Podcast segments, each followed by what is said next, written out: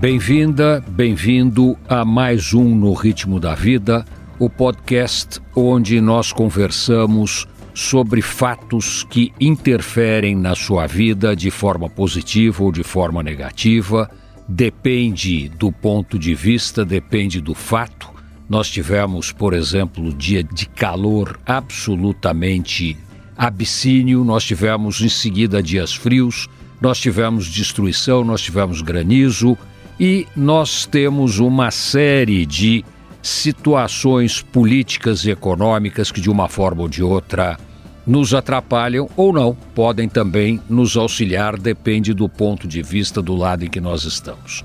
Mas a vida não é só coisas boas e coisas ruins, a vida tem cultura, o ser humano precisa de cultura, o ser humano precisa de beleza, o ser humano precisa de poesia, o ser humano precisa de lua cheia. E para falar disto tudo, hoje eu convidei meu queridíssimo amigo, maestro Júlio Medalha, com certeza um dos maiores maestros brasileiros de todos os tempos e, mais do que isso, um profundo conhecedor da música brasileira. No programa que nós vamos começar agora, eu vou falar com o Júlio justamente disto, da música brasileira, que vai muito além da Anitta, que vai muito além do funk, que volta para o século XVIII, onde o Júlio fez uma pesquisa maravilhosa e descobriu compositores negros com capacidade para fazer música da qualidade da música feita por Haydn na Europa naquele período. Júlio, seja bem-vindo e eu gostaria que você contasse um pouco essa história maravilhosa que é a descoberta dessas partituras do século XVIII em Minas Gerais. Como é que você começou isso? Como é que isso caiu no seu colo e o que que você descobriu? Se você me permite, bom, em primeiro lugar, Penteado, é um enorme prazer estar aqui com vocês. Se você me permite atrasar um pouquinho esse momento histórico, já em mil 730, aqui pertinho de São Paulo, em Mogi das Cruzes, já tinha um movimento de música erudita barroca, todos mulatos também, escreviam aqui como se estivessem em, em Viena, estivessem, digamos, nos centros de música barroca europeia, lá, Veneza e tal, né? E foi um movimento limitado, mas já, já, já, já tinha tudo por aqui, né? Agora, Minas Gerais, em consequência do Gold Rush, não sei por que razão os portugueses resolveram não só vir buscar o ouro aqui, mas também trazer informação cultural. E eles traziam, eles ficavam, passavam as informações e não eram os músicos que atuavam aqui na região. Eles ensinaram os negros, os mulatos, os alforriados, os filhos de alforriados, escravos inclusive, a fazer música. Tanto é que eu tive a oportunidade de trabalhar com o professor Kurt Lang, que foi quem descobriu essa música, porque foi um professor alemão que esteve aqui nos anos 40 quando ele chegou aqui no Brasil, pra, aliás, chegou em, no Uruguai para criar uma estação de rádio, eh, chamada Sodre, que existe ainda hoje, aliás, foi uma grande rádio, que tinha inclusive uma orquestra sinfônica muito boa que ele criou. Mas quando ele veio aqui ao Brasil, ele viu aquela escultura e aquela arquitetura, ele falou, tem que ter um correspondente musical. E ele saiu à procura das coisas. Então, aqui no Brasil, os, os musicólogos do Rio de Janeiro, né, ou do Rio de São Paulo, diziam: não, nós já fuxicamos todas as igrejas aí, nunca se encontrou nenhuma partitura musical de algum músico da região, qualquer coisa assim, né? O Cortilang, alemão, formado em Bonn pela universidade, não sei de onde, ele falou: não, mas quem fazia essas esculturas, essas arquiteturas, não eram não eram artistas paralelos aí, no caso de músicos, músicos de, de sacristia existiriam provavelmente instituições que criavam essa, essa, toda essa gigantesca estrutura técnica para criar essas coisas todas. Então deveria haver também uma música nesse sentido. Aí ele não conseguiu apoio. Logo depois da guerra, uh, os Estados Unidos começou a vender aviãozinho aqui, aqueles DC-3 aí para todo mundo aí, que eles usaram na guerra, e, e jipes, né? Por preço de banana. Aí o Curtinani comprou um jipezinho daquele e saiu por conta própria aí, andando por Minas Gerais aí, né? No, aí ele começou então a, a, descobrir em algumas casas que tinham lá no, no, fundo lá do seu quintal alguns armários de papel velho que o pessoal vendia para fazer fogos de artifício, porque papel velho queima fácil, então explode fácil a bomba tal, etc. Né? Aí ele começou a comprar aquilo, comprar do próprio bolso, comprar, comprar, comprar, comprar, e o pessoal vendia por qualquer preço aquilo, porque ele começou a ver que tinha notas musicais ali. Aí ele começou a estruturar as partituras, né? as partituras e começou a ver que tinha sentido musical e a mais pura linguagem, eu diria pré-clássica. Eles estavam tão informados que nem, nem inteiramente barroco era. Barroco era esse pessoal aqui de Mogi das Cruzes. Mas, mas o movimento mineiro já era meio pré-clássico, já era meio Christian Bach, já era chegando em Haydn, né? Aí ele começou a restaurar aquilo nessa época que eu conheci, no final dos anos 50. Aí eu grudei no Kurt Lang não larguei mais ele, nem ele me largou, né? E fomos então, eu ajudei inclusive a restaurar algumas partituras e trabalhamos juntos e eu fiz então as primeiras audições dessa música, né? E o curioso é que nós investigamos várias cidades ali, encontramos confrarias. Diamantina tinha uma confraria de homens de cor que tinha dois mil pessoas inscritas ali, de profissionais de música. Dois mil músicos profissionais não tinha no Rio de Janeiro, nem tem ainda hoje, né?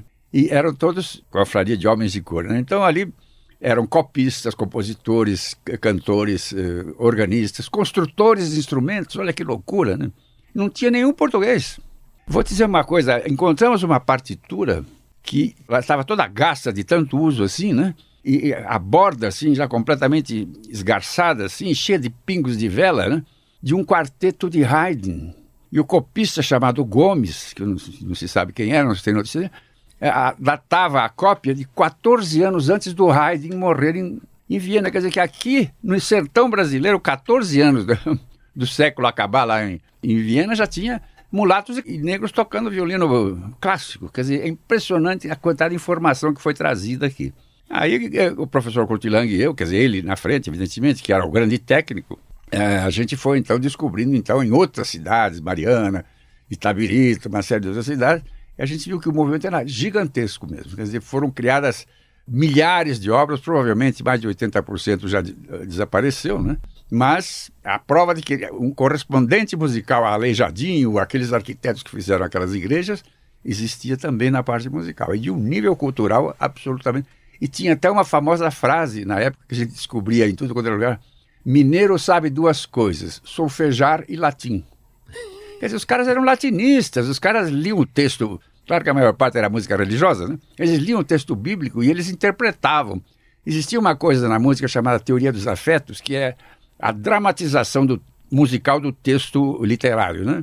Os caras liam aquilo, entendiam o que eles estavam musicalizando e davam um sentido musical àquela, à, àquela, descri aquela descrição religiosa. Quer dizer, os caras eram cultíssimos. E só podiam ser. Jadinho podia estar no Louvre perfeitamente, isso você sabe, como todos nós, né? Então foi um movimento muito rico de, de, de, música que teve aqui no Brasil. Como eu costumo dizer, o Brasil tem 150 anos a mais de música erudita que os Estados Unidos, apesar de serem países que têm percursos históricos semelhantes. Né? Isso é que é fascinante e nós não falamos disso. Eu ouvi uma vez que o Brasil tem mais de 340 tipos diferentes de músicas. Isso procede ou não? Entre lundu, catira, catiretê, samba. É, felizmente, felizmente, a miscigenação no Brasil não, aconteceu sem grandes conflitos, né? Nós sabemos disso, não teve aqueles nos Estados Unidos como foi, né? Foi uma coisa horrível aquilo lá, né? Aqui tudo se misturou. Então você vai do sul ao norte, você encontra dezenas de, de, de tipos, de ritmos musicais diferentes. A maior parte de, o que é muito curioso aí, penteado, é que essa música que eu falei até agora, que era dos, dos clássicos mineiros, e, e, depois também do padre José Maurício Nunes Garcia, que aí ele já foi início do século XIX, né? Eles eram todos negros e mulatos, mas faziam uma música de brancos, faziam como se eles estivessem em Viena e, e, Milão, né? No início do século XX, aí a coisa se inverteu, né?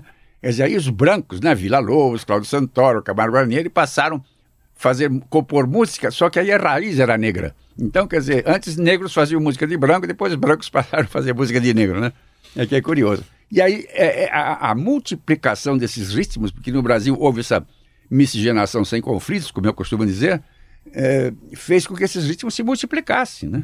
Então, se você vai do sul ao norte, você encontra centenas de formas diferentes de inflexões rítmicas que são de origem africana, a provocação rítmica, né?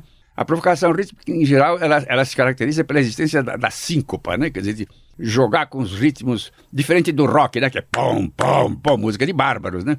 O ritmo de origem africana, ele joga os ritmos dentro do compasso e essa diversidade rítmica que motivou milhares, milhares não, mas centenas de ritmos eh, brasileiros que você vê do, do, norte ao sul do Brasil e fez uma música brasileira, seguramente a música popular mais diversificada do mundo. Né?